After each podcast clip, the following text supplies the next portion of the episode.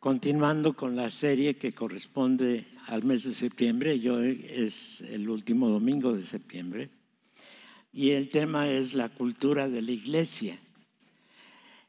Y el tema que nos asignaron para la predicación, y me pregunto, curiosamente, es los límites del reino.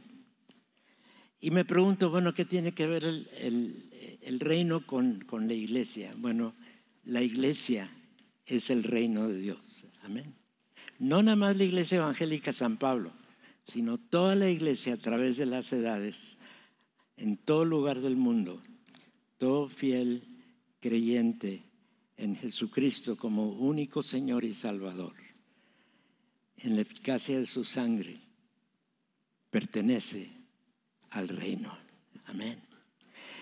Y hoy vamos a, a considerar lo que el tema nos asignó, los límites del reino. Creemos que el inalterable propósito de Dios es establecer su reino. Una sociedad gobernada por su amor, por su justicia, por su gracia, sobre la cual Jesús es el rey gobernando sobre todo aquel que le acepta y somete a la dirección de su espíritu. Creemos que el reino de Dios ya está entre nosotros como creyentes y que a nosotros nos corresponde extender y avanzar su reino. Amén. ¿Eres parte del reino? Entonces tenemos que entender que hay ciertas áreas, aunque Dios es soberano, aunque Dios tiene autoridad sobre todo lo que existe, Él ha designado ciertos límites que a nosotros nos toca respetar. Por ejemplo, ¿A la iglesia les autorizado asaltar un banco? Eso está fuera de nuestros límites, ¿verdad? Entonces entendamos que aunque estamos en el reino y aunque estamos bajo el rey, veamos lo que nos dice el pasaje central que enfocamos en el libro de los Hechos, en el capítulo 17. Y lo pueden leer ahí conmigo. Vamos a leer primero el 26 y luego el, 27. Léanlo conmigo. Y de una sangre ha hecho todo el linaje de los hombres para que habiten sobre toda la faz de la tierra y les ha preferido el orden de los tiempos y los límites de su habitación. Y luego el 27, para que busquen a Dios. ¿Sí? Sí. Aunque ciertamente no está lejos de cada uno de nosotros. No está tan lejos porque si eres un verdadero creyente, el Señor está dentro de ti. Ahora nos da la oportunidad de reconocer o no su presencia. Podemos establecer un ritmo de vida que aunque Dios está aquí no lo tomemos en cuenta. Y esa no es su voluntad. Él quiere que en todo y para todo lo tomemos en cuenta. Analicemos entonces el concepto que aprendemos cuando hablamos del reino. El concepto no es muy común para nosotros. No es muy común para nosotros porque vivimos en una supuesta democracia. Aquí no tenemos rey. Países como el Reino Unido, que aunque falleció la reina hace unos días, ya tienen un rey que tomó el lugar de la reina. O sea, la autoridad sigue estando presente. El pasaje habla de los límites de su habitación y evidentemente un reino se caracteriza porque hay un rey que gobierna todo y a todos. ¿Quién es tu rey? ¿Quién es tu rey? ¿Quién es tu rey? Jesucristo es nuestro rey. Y supuestamente Él nos gobierna a todos, porque Él es rey. Amén. Y los que pertenecen a este reino se someten a esa autoridad y la autoridad de Jesús es absoluta. Ahora, ¿por qué a veces hacemos cosas que no nos convienen o que ofenden a Dios, porque nos ha concedido un libre albedrío. ¿Saben lo que quiere decir eso? Nos da el derecho de escoger si nos sometemos o no nos sometemos a esa autoridad que existe absolutamente en Él, pero nos hace libres para escoger. Nos da esa libertad. ¿Y, cómo te sientes cuando haces algo que ofende a Dios? Miserable, ¿no? Pues Dios te da la oportunidad de escoger entre sentirte bien, ¿sí? O sentirte miserable. Tienes el libre albedrío para escoger entre esos dos. Hemos de comprender que en cuanto a la autoridad de Dios, su reino no tiene límites. La autoridad de Dios no tiene límites. Por ejemplo, su reino, su autoridad abarca hasta el infierno. Suena feo, ¿verdad? Pero Dios no tiene límites en su autoridad. Nosotros debemos reconocer cuáles son los límites que su reino tiene y no traspasar esos límites. Pero Él no tiene límites. Amén. El plan de Dios lo establece desde antes de la creación. Lo tenemos en varias partes de la Biblia y sabemos que estando plenamente consciente de lo que el hombre en su libre albedrío iba a escoger, sabía perfectamente lo que Adán iba a hacer. Pero ya tenía designado desde antes de la fundación del mundo que por más lejano que haya sido del linaje de Adán, llegó Jesús. Eso estaba establecido desde antes de la creación. Y ahí su autoridad es absoluta. Hace cosas que con frecuencia van, curiosamente, permitiendo en el libre albedrío que hagamos cosas que le ofenden. Pero tú escoge. Tú escoge. ¿Quieres vivir dentro del límite o te quieres estar tomando excursiones fuera del límite? Y tú sufres las consecuencias de la desobediencia. Te vas a sentir miserable. Amén tu relación con Dios está segura. Y ahí es donde viene el amén. Pero cómo te sientas depende de ti. Sométete, obedece. Antes de hacer algo, pregúntale al Espíritu y la realidad es que muchas veces ya sabemos de antemano, porque de antemano ya conocemos lo que dice la palabra de Dios. Así es que sométete y vive feliz, tranquilo, confiado para estar sometido a los principios que son eternos y que Él ha ordenado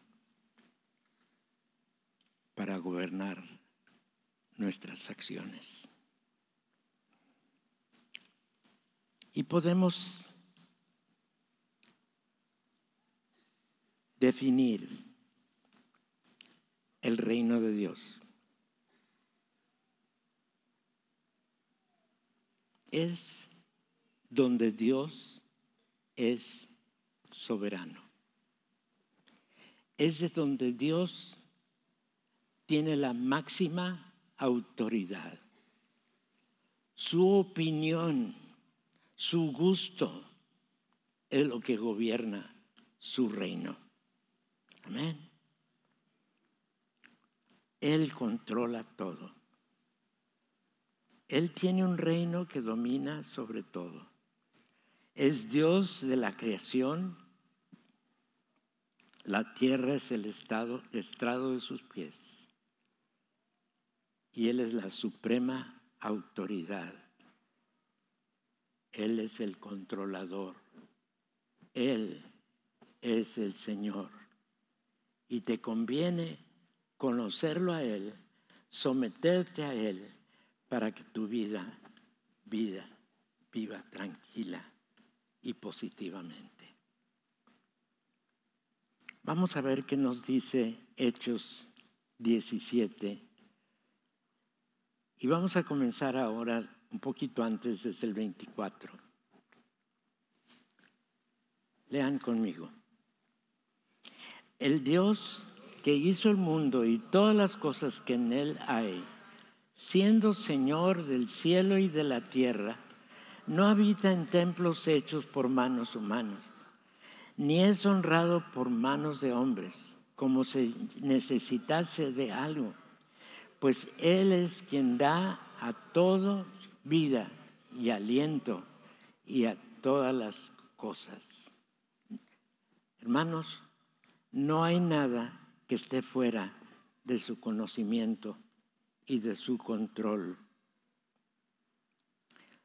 Pero todo reino tiene límites. Es evidente que todo reino debe tener sus reglas.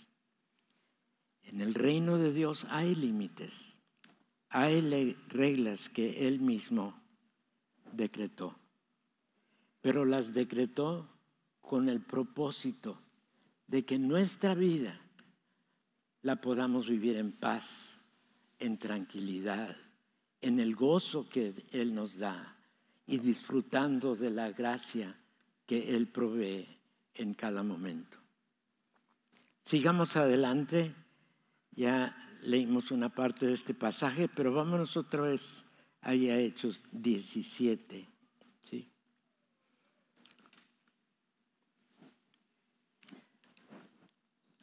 Y eso nos describe. Y de una sangre ha hecho todo el linaje de los hombres para que habiten sobre la faz de la tierra.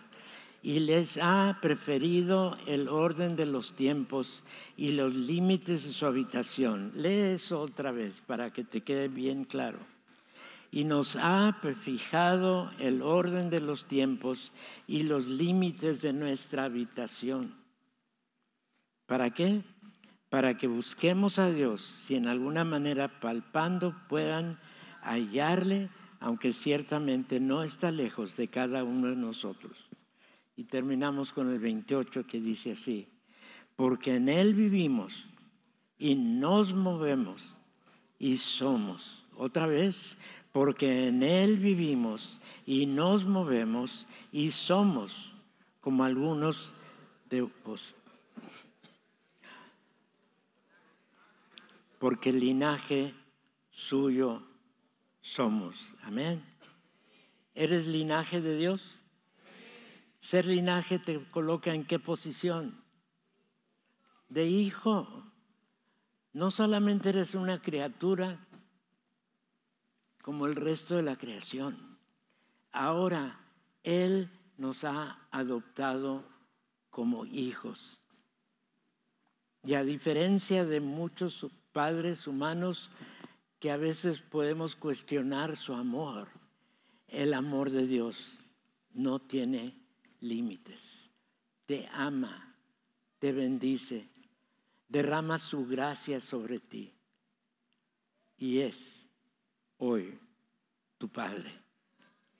Dale un aplauso.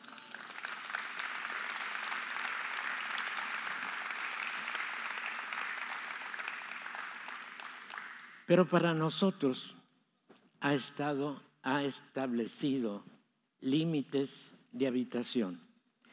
¿Por qué ha establecido Dios esos límites?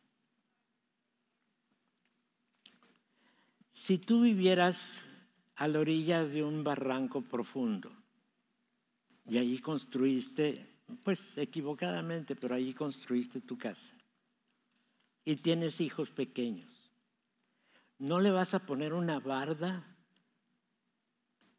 para que no se acerquen al barranco? A menos que seas medio. Vas a poner una barda y bastante alta para que no se la brinquen. ¿Por qué? Porque los amas. ¿Por qué Dios ha puesto límites para nosotros? Porque nos ama. Sabe que si traspasamos esos límites nos vamos a hacer daño.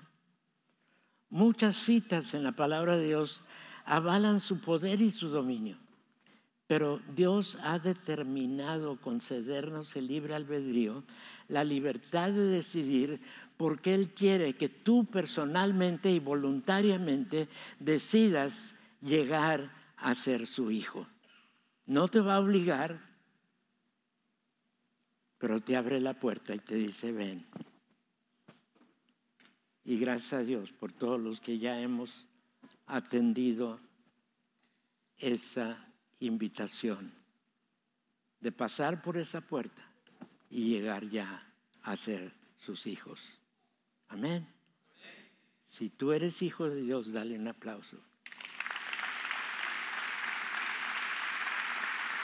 Tenemos que entender algo también que el infierno no fue creado para los seres humanos. El infierno fue creado para el diablo y sus demonios. Los humanos que llegan a decidir irse al infierno por no aceptar la gracia divina de Dios concedida en el derramamiento de la sangre de Jesús en el Calvario, son los que acaban yéndose para allá en contra del deseo y gracia de Dios, porque la sangre de Jesús es suficiente para limpiar a toda la humanidad de su pecado. Pero volvemos a lo mismo, nos da la libertad de escoger. Y qué bueno que los que estamos aquí ya escogimos y escogimos bien. Amén. Amén, amén.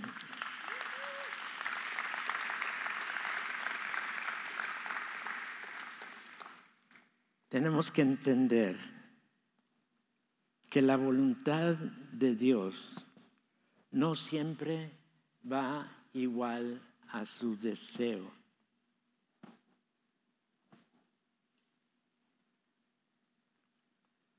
Podemos hacer una distinción con respecto a la voluntad de Dios.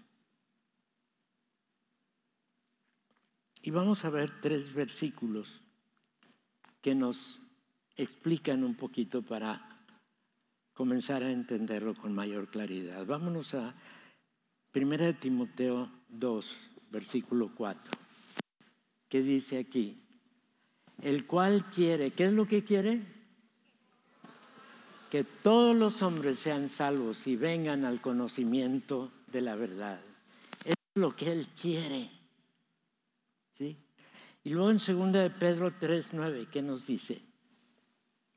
El Señor no retarda su promesa, según algunos la tienen por tardanza, sino que es paciente para con nosotros, no queriendo que ninguno perezca. ¿Cuántos van a perecer? Él no quiere que ninguno perezca, sino que todos que todos procedan al arrepentimiento. Eso es lo que Él quiere. Los que deciden otra cosa van en contra de su voluntad. Y veamos lo que dice el Salmo 2, versículos 7 y 9. Yo publicaré el decreto. Jehová me ha dicho, y te está diciendo eso a ti, mi hijo eres tú, yo te engendré hoy. Pídeme, y aquí está hablando del Señor Jesús, y te daré por herencia a las naciones y como posesión tuya los confines de la tierra, los quebrantarás con vara de hierro, como vasija de alfarero, los desmenuzarás. Dios ya le entregó a su Hijo la humanidad. Ahora depende de la humanidad si aceptamos ser de Él o no. Tómalo muy en cuenta. El ser humano no siempre cumple su voluntad. Dios quiere, Él desea que todos seamos salvos, pero no todos quieren. Les voy a dejar una tarea. Apunten los siguientes pasajes. Juan 3, 19. Romanos 1, 24 al 32. Y segunda de Corintios 4, 4. Léanlos, medítenlos, ténganlos en mente Pregúntenle al Espíritu Santo que se los aclare o se los explique si es necesario.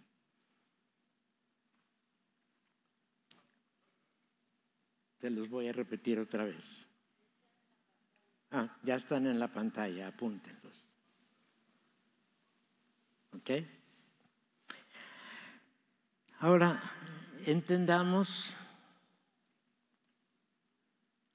que los límites del reino no son geográficos.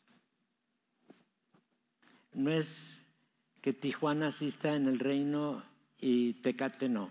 No, no va por ahí la cosa. Hemos estado hablando estas semanas de la esencia, la cultura, los valores y hoy los límites del reino en lo que se refiere particularmente a la iglesia. ¿Cuáles son los límites que tiene este reino? No nos estamos refiriendo a límites físicos, estamos refiriéndonos a la ética, la moral, los principios bíblicos que nos rigen, la dirección que nos da el Espíritu Santo. Entendamos que Jesús trajo el reino, lo estableció, no es un reino con fronteras. Dios gobierna sobre todo y en todo tiempo, pasado, presente y futuro. ¿Lo entendemos? Pero nos ha dado ese libre albedrío para poder escoger lo que más nos conviene, lo que nos beneficia, lo que Él quiere para nosotros. La sociedad vive como si cada uno fuera su propio rey y que tuviera su propio reino. Muchos dicen, pues yo decido.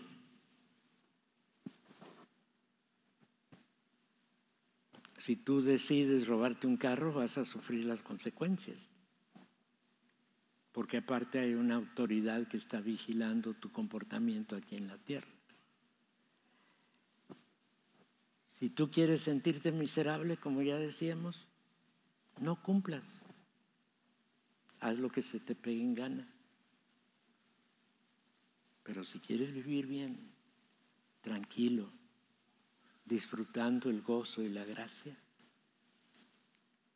cumple lo que el Espíritu Santo te dice.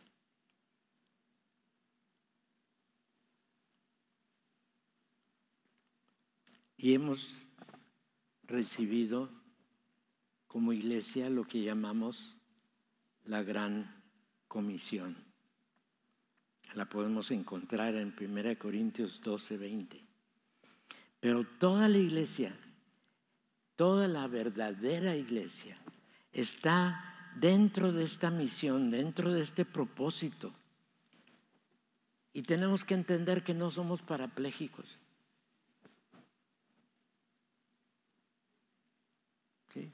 No estamos paralíticos para decir yo no puedo. Allí donde tú estás, en tu casa, con tus hijos, con tus vecinos, allí puedes tú cumplir la gran comisión. Si Dios te dice, ve al África a predicar a los africanos, pues ve y obedece. Pero primero te ha dicho, ve con los que están en casa, ve con los que están cerca de ti. Esos son tu primordial responsabilidad de llevarlos a los pies de Jesucristo. Ese es tu gran privilegio. Esa es la gran tarea que Dios te ha asignado. ¿Tu enfoque cuál es? Concéntrate en tu misión. Pregúntale a Dios cómo, quién y cuándo. Y Él se ocupará de capacitarte.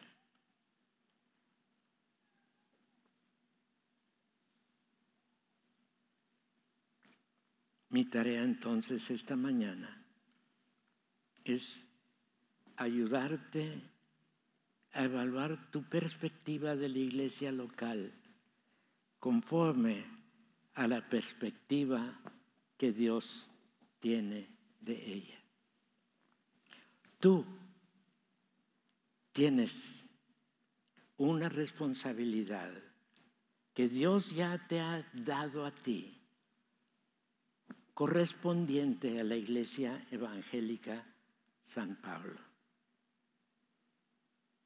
No estás aquí nada más de oyente, no estás aquí nada más para recibir el beneficio, estás aquí para servir. Pregúntate, ¿cuáles son las cinco características de un miembro y cúmplelas? ¿Cuántos ya las conocen? Cinco cosas. Si no las conoces, pregunta. Hay muchos que sí las conocen. Y no nada más entérate de cuáles son, llévalas a cabo en tu vida. Y te aseguro que serás más que bendecido.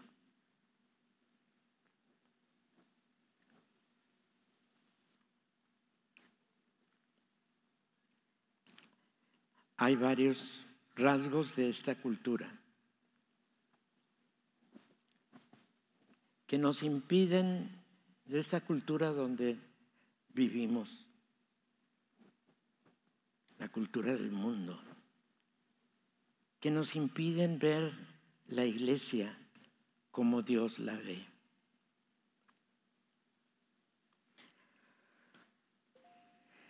Que miembro con miembro es como pasa la vida de uno al otro. Es como el ADN de Cristo Jesús que puede dar vida. Es como la vida de la sangre a través de todo el cuerpo.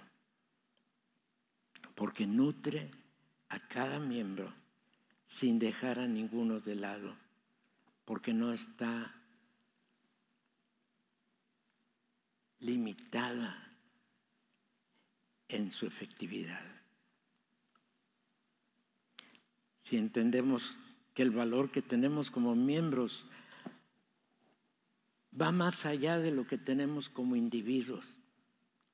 Y que el reino de Dios no es para vivir separados, sino en comunidad ayudándonos unos a otros, estimulándonos unos a otros, bendiciéndonos unos a otros, participando los unos con los otros, estando activos en la iglesia para cumplir así tu destino y tu propósito en la vida. Quiero que sepas que más allá de tu trabajo secular y de las responsabilidades que has adquirido por estar vivo en este mundo, tienes una responsabilidad, un derecho y un privilegio de ser parte activo dentro del reino de Dios aquí en la Iglesia Evangélica San Pablo, que es parte.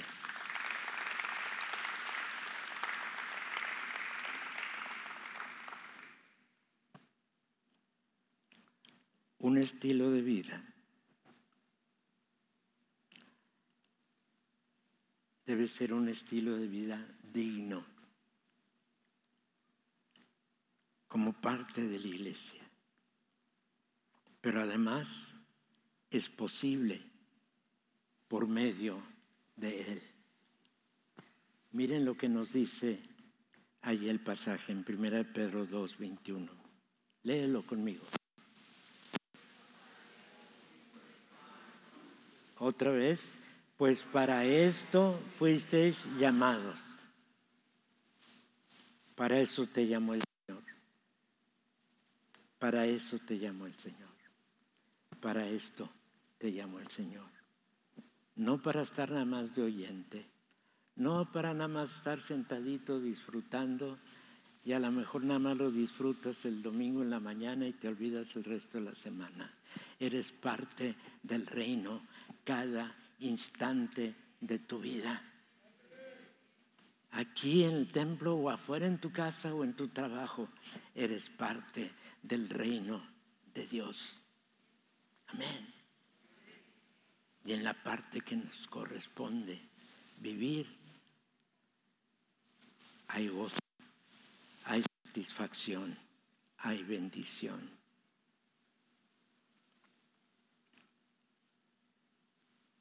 La autoridad de tu ministerio, por más sencillo que lo consideres, viene de esta comisión. Has recibido poder en Jesús. Jesús vino a esta tierra comisionado por el Padre, salvar lo que se había perdido. Y al hacerlo, destruyó las obras del diablo. Tenía propósito, para eso vino. Y él mismo lo declara, para eso he venido. ¿Para qué? Para que tú puedas disfrutar de una vida abundante. Él recibió la autoridad para concedértela. El reino de Dios no tiene límites, porque la soberanía de Dios no tiene límites. Pero los que vivimos dentro de su reino y aceptamos cumplir su voluntad, nos regimos por los límites que Él ha establecido para cumplir su propósito, disfrutar su compañía sin interrupciones y llevar a cabo la tarea que Él nos haya asignado. Podemos ver ah, ¿No tiene la cita de Colosenses? No. A ver, creo que está dentro de la 21. Bueno, apúntenlo y leanlo después. Colosenses 1, 15 al 16. ¿Ok? Y lo pueden leer tranquilos en casa. Dios le da toda autoridad a su Hijo. Las naciones son de Él y por Él y para Él. Y ahí estás tú Dios le entregó a su Hijo la iglesia. ¿Hasta dónde llega su dominio? No tiene límites.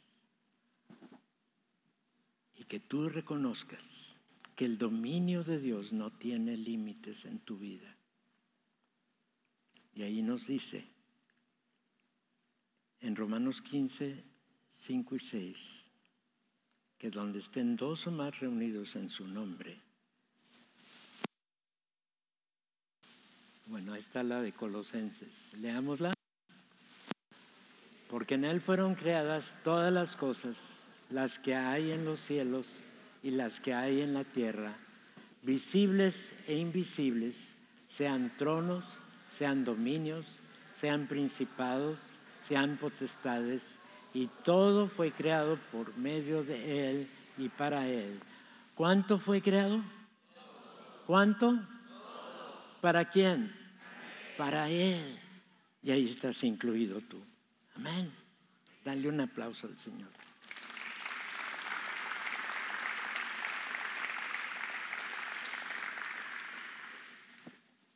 Y luego en Romanos 15, 5 y 6 dice así, pero el Dios de la paciencia y de la consolación os dé entre vosotros un mismo sentir según Cristo Jesús para que como unánimes a una voz glorifiquéis al Dios y Padre de nuestro Señor Jesucristo. ¿Qué quiere decir unánimes? Con un solo ánimo, con un solo propósito, una sola cosa al cual enfocarnos como prioridad. Amén. A eso hemos sido llamados a un mismo sentir según Cristo Jesús. Amén. Amén. Tristemente la voluntad del hombre, aún dentro de lo que se conoce como iglesia, con demasiada frecuencia pretende establecer la autoridad bajo el concepto humano, sin poner mucha atención a lo que Dios está determinando sin hacer caso a, lo que Dios ha decidido.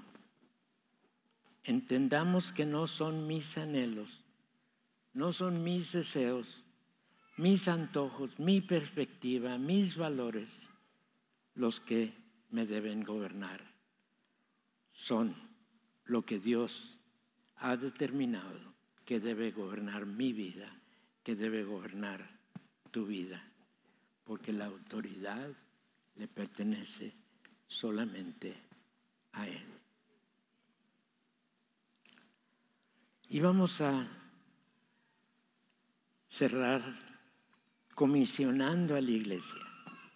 Veamos lo que nos dice Mateo 20.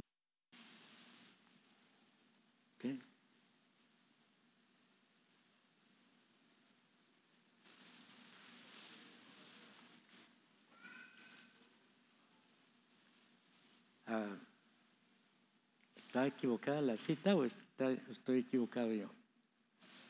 Es Mateo, ¿verdad? Mateo 28, 19 dice, por tanto, id y haced discípulos de todas las naciones, bautizándoles en el nombre del Padre, del Hijo y del Espíritu Santo. Esa es tu comisión, ese es tu derecho, es tu responsabilidad, es tu privilegio. Llévalo a cabo comenzando con los que están más cerca en tu casa y trabajando arduamente aquí en la iglesia. Amén. Había un himno que cantábamos antes, no lo voy a cantar ahorita, pero comenzaba diciendo, busca primero el reino de Dios. Y dice, busca primero el reino de Dios y su justicia perfecta y lo demás añadido será. ¿Lo crees? Busca primero el reino. Satisfácete con el reino. Llena tu vida con el reino de Dios. Porque su justicia perfecta y lo demás será añadido. Jesús nos abrió la puerta de su reino con su sangre Y hoy vamos a recordar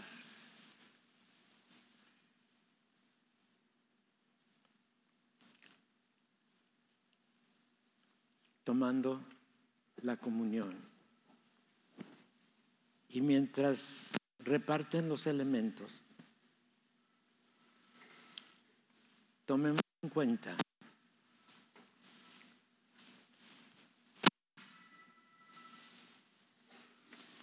el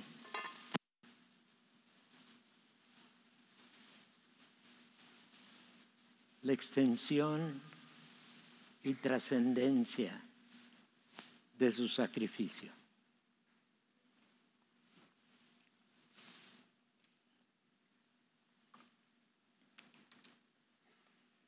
El sacrificio no se tiene que estar repitiendo. Cuando estuvo en la cruz y terminó lo que vino a hacer, decretó él, consumado es. En otras palabras, ya terminé lo que vine a hacer. Y porque Él ya consumó en su gracia, en su poder, en su misericordia, la redención del ser humano, tu redención, tu salvación, el perdón de tus pecados, tu justificación. Ahora estamos recibiendo los elementos que nos recuerdan el precio que Él pagó, la magnitud del sacrificio que Él llevó a cabo, para que hoy tú y yo podemos estar aquí presentes, siendo parte de su reino, disfrutando todos los beneficios y todos los privilegios de ser parte de su reino.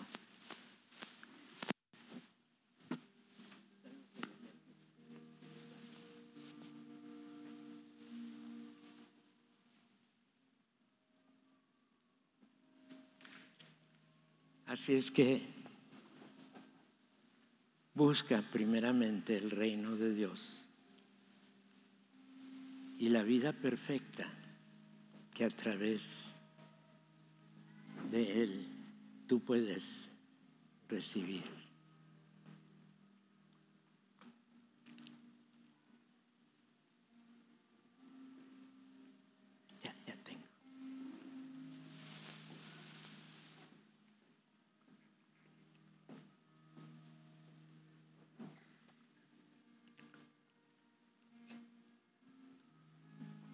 Tomamos esta galletita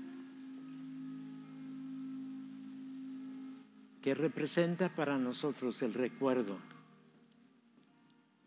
de tantos sufrimientos que Él llevó a cabo en su cuerpo estando en la cruz,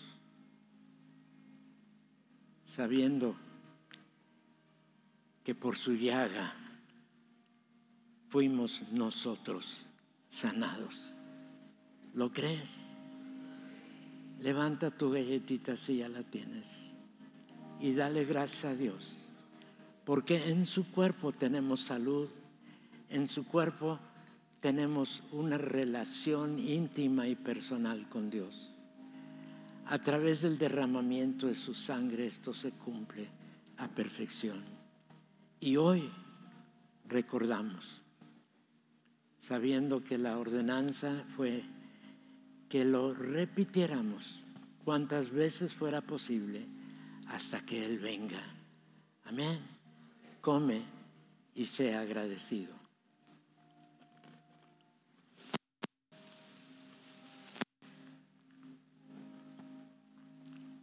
Y esta copita de jugo solamente representa el precio que Él pagó al derramar su sangre para el perdón de tus pecados y los míos. Toma y sea agradecido.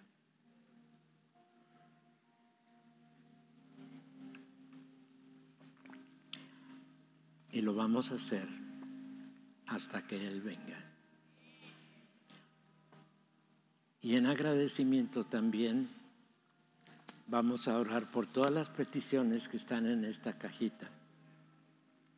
Sabemos que son muchas, pero de todas Él está atento y Él ya tiene la respuesta. Señor, gracias por la libertad de acercarnos a tu trono y por tanta manifestación de tu gracia que momento tras momento recibimos. Aquí están estas hojitas delante de ti, Señor, sabiendo que tú ya tienes una respuesta para satisfacer la necesidad. A ti la honra y la gloria por todos los siglos.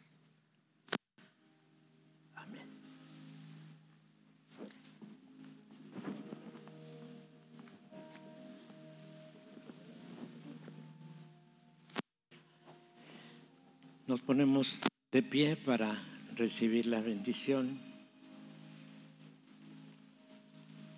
Sabemos que el Señor nos bendice y nos guarda. Él hace resplandecer su rostro sobre nosotros. Amén. Él está en ti.